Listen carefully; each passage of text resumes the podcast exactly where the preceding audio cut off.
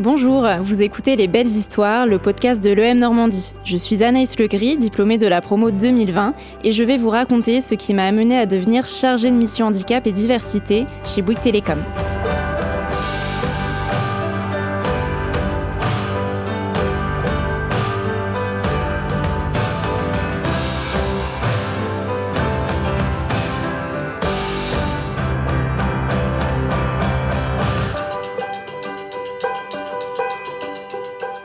Je dirais que ce qui m'a le plus marqué, c'est euh, l'engagement associatif de l'école. Euh, moi, j'ai été présidente de l'asso euh, Zazasoa qui intervient à Madagascar. Donc ça a été un petit peu d'ailleurs l'élément déclencheur dans mon parcours qui m'a un peu orientée sur mon métier aujourd'hui. et, et, cette année-là, l'engagement dans l'association, toute la gestion de projet, toute l'animation qu'il y a eu tout au long de l'année, mais aussi la mission humanitaire sur place à Madagascar, ça c'est quelque chose que je retiendrai toute ma vie. Ça reste quelque chose d'inné, de naturel, un attrait qu'on a ou qu'on n'a pas.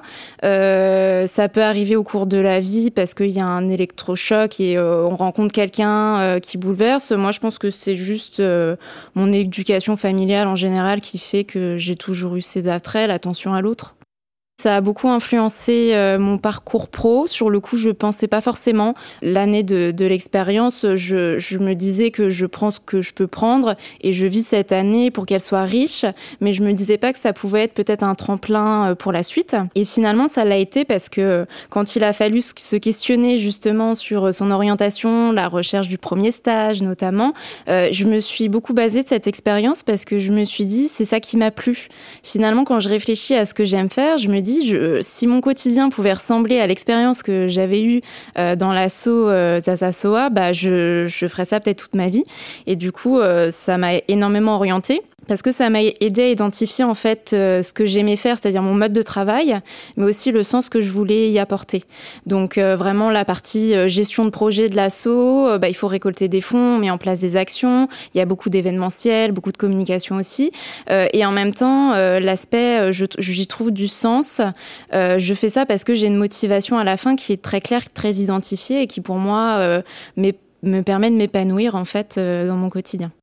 Dans ma recherche euh, sur mon parcours pro, je me suis basée sur euh, la mission humanitaire, mais au final, c'est pas ce que je fais aujourd'hui. Et c'est sûrement pas ce que je ferai demain non plus parce que euh, l'humanitaire, c'est très fort. C'est presque l'extrême de la RSE, je dirais. et moi, je m'identifiais, mais je voyais aussi les contraintes que ça pouvait avoir bah, en termes de pression sociale, de les impacts sont quand même très forts derrière. Donc, il y a, c'est, faut avoir quand même un, une gestion émotionnelle assez forte. Et du coup, en fait, je me suis euh, quand même basée de ça, de euh, qu'est-ce que je peux en tirer, sans aller directement vers ça.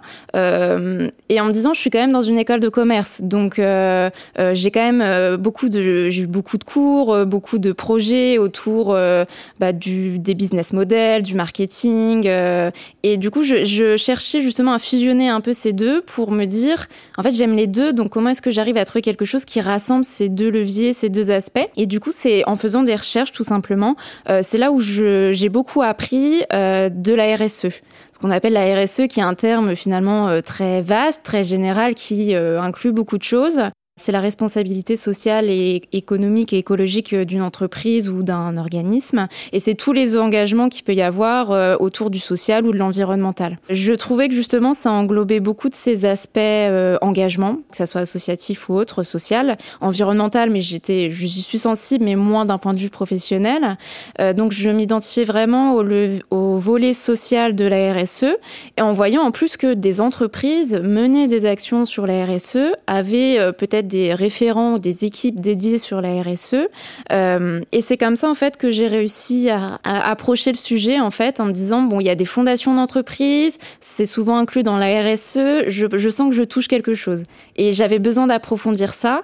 Et c'est finalement en faisant mes recherches de stage que j'ai trouvé en fait un jour une offre de stage très euh, spécifique, j'ai envie de dire sur la, sur la RSE qui était justement sur la mission handicap et la diversité. Euh, et là je me suis dit euh, tiens ça ça, m'inspire. Enfin, je sens que ça touche quelque chose au fond de moi et ça m'inspire, ça m'inspire beaucoup. Peut-être que je dois creuser le sujet et c'est en fait la rencontre avec euh, la, la recruteuse, mais qui en fait c'était une petite agence, donc qui était aussi la, manager et la fondatrice en fait de, l'agence. Euh, il y a eu un, tellement un bon feeling et je l'ai senti tellement passionnée par son quotidien, ce qu'elle faisait, que je me suis dit, il faut que je tente.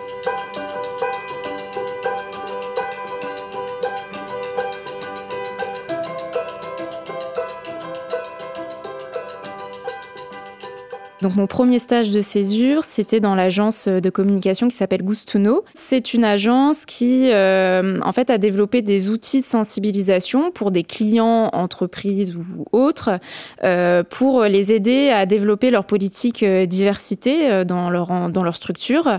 Donc c'est soit des prestations de conseil, soit c'est vraiment très. Euh, il y avait un prisme en fait très orienté communication événementielle. comment est-ce qu'on aborde le sujet du handicap de manière ludique? C'était vraiment ça le, le point de départ. Et du coup, l'agence a développé beaucoup d'outils d'animation autour euh, du sujet du handicap et de la diversité, donc l'égalité homme-femme. Euh, et c'est, ils sont aujourd'hui très actifs sur d'autres sujets de la diversité, comme l'inclusion des personnes LGBT+, ou les, les origines, les générations. Et du coup, c'était vraiment accompagner des entreprises clientes euh, dans le déploiement de solutions. Concrètement, c'était créer une newsletter autour du handicap ou de la diversité, créer des, des postes de communication interne ou externe, aller faire des animations terrain, donc tenir un stand là dans une entreprise, aller appeler les collaborateurs qui passent pour leur dire venez, est-ce que vous savez ce que c'est que le handicap Parlons-en. Enfin, essayer d'avoir vraiment une approche jeu pour parler de ce sujet qui peut être encore malheureusement très touchy dans les entreprises mais dans la société en général. Ça a été pour moi une révélation. Je me suis tout de suite sentie à ma place, euh, alors que pourtant je maîtrisais pas forcément le contenu. C'est là où, euh, où j'ai appris beaucoup, c'est que euh, bah, finalement j'avais cet engagement associatif humanitaire, mais j'avais euh, pas du tout une expertise euh, diversité. Et moi, pour moi, le handicap c'était encore quelque chose de, très vague sur du handicap moteur, le fauteuil roulant. Enfin, j'étais encore moi-même dans mes propres stéréotypes et préjugés. et du coup, ça a été très formateur dans le sens où le terrain a fait que j'ai appris beaucoup. Euh, euh, sur le l'expertise contenu, ce qui fait que j'ai été après beaucoup plus à l'aise dans la suite de mon parcours.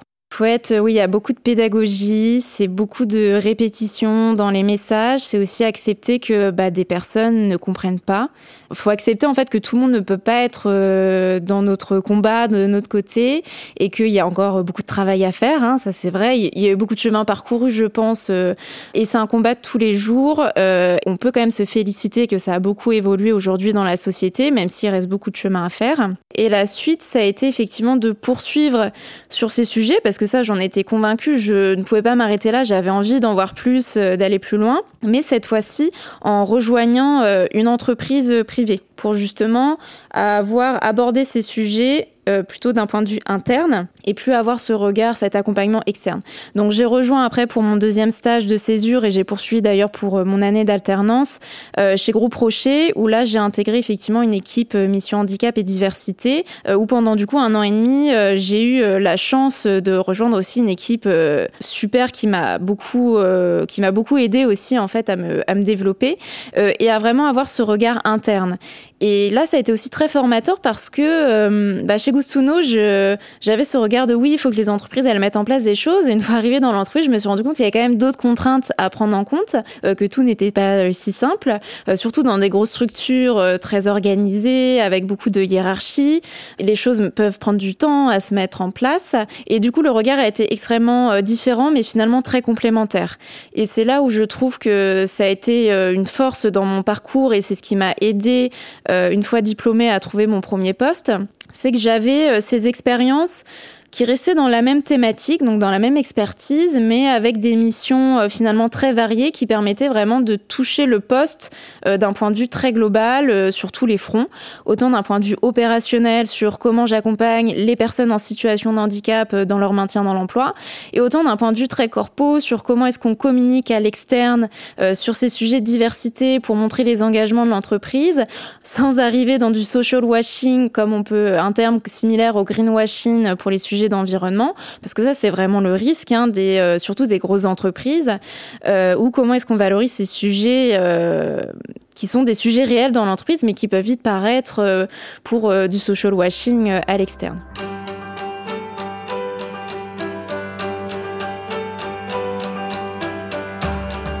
Après mon expérience chez Rocher, j'ai pas forcément eu l'opportunité euh, de continuer dans l'entreprise, donc euh, j'ai, euh, enfin finalement la diversité, on, peut dans une entreprise, on peut, on peut y rester très longtemps parce que il y a toujours quelque chose à faire.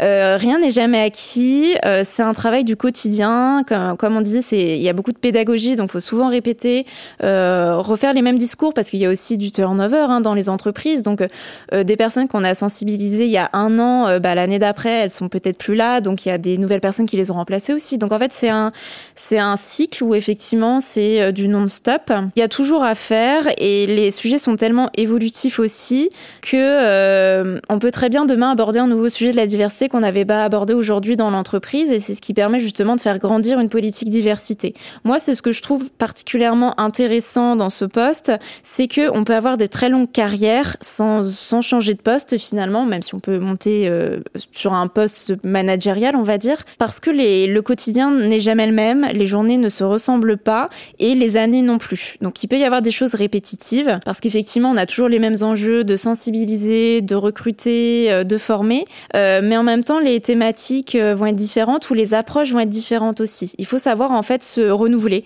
Ça c'est peut-être un gros challenge de mon poste, c'est comment continuer à être créatif quand on aborde le sujet déjà depuis dix ans.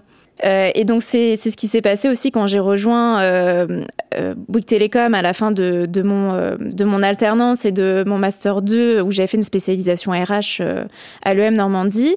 c'est j'ai repris un poste qui a beaucoup d'historique, un poste qui a été créé en 2004, donc bientôt 20 ans d'ancienneté sur la mission handicap et diversité. Donc le challenge c'était vraiment comment je reprends ce poste en faisant des nouveautés, en renouvelant vraiment euh, les sujets de diversité. Moi, je dirais qu'il faut pas se mettre de frein finalement. Euh, il faut peut-être croire en son intuition. Euh, moi, mon intuition, elle a été basée sur la mission humanitaire parce que j'ai peut-être eu ce déclic euh, grâce à cette expérience. Peut-être que tout le monde n'a pas le déclic aussi jeune. Peut-être que le déclic viendra dans 10 ans, dans 20 ans. Mais je pense qu'il faut juste suivre son intuition et ce qu'on a envie de faire avant tout. Parce que le quotidien au travail, bah, c'est une grosse partie de notre temps de la vie. C'est beaucoup de, c'est 5 jours sur 7 et c'est euh, une grosse partie de la journée. Donc je pense qu'il faut vraiment trouver du sens à ce qu'on fait dans son quotidien, euh, pas forcément sur de l'associatif, de la RSE, mais trouver son propre sens pour pouvoir trouver cette motivation au quotidien pour aller plus loin et pour réussir toujours à se challenger euh, sur les années qui vont suivre.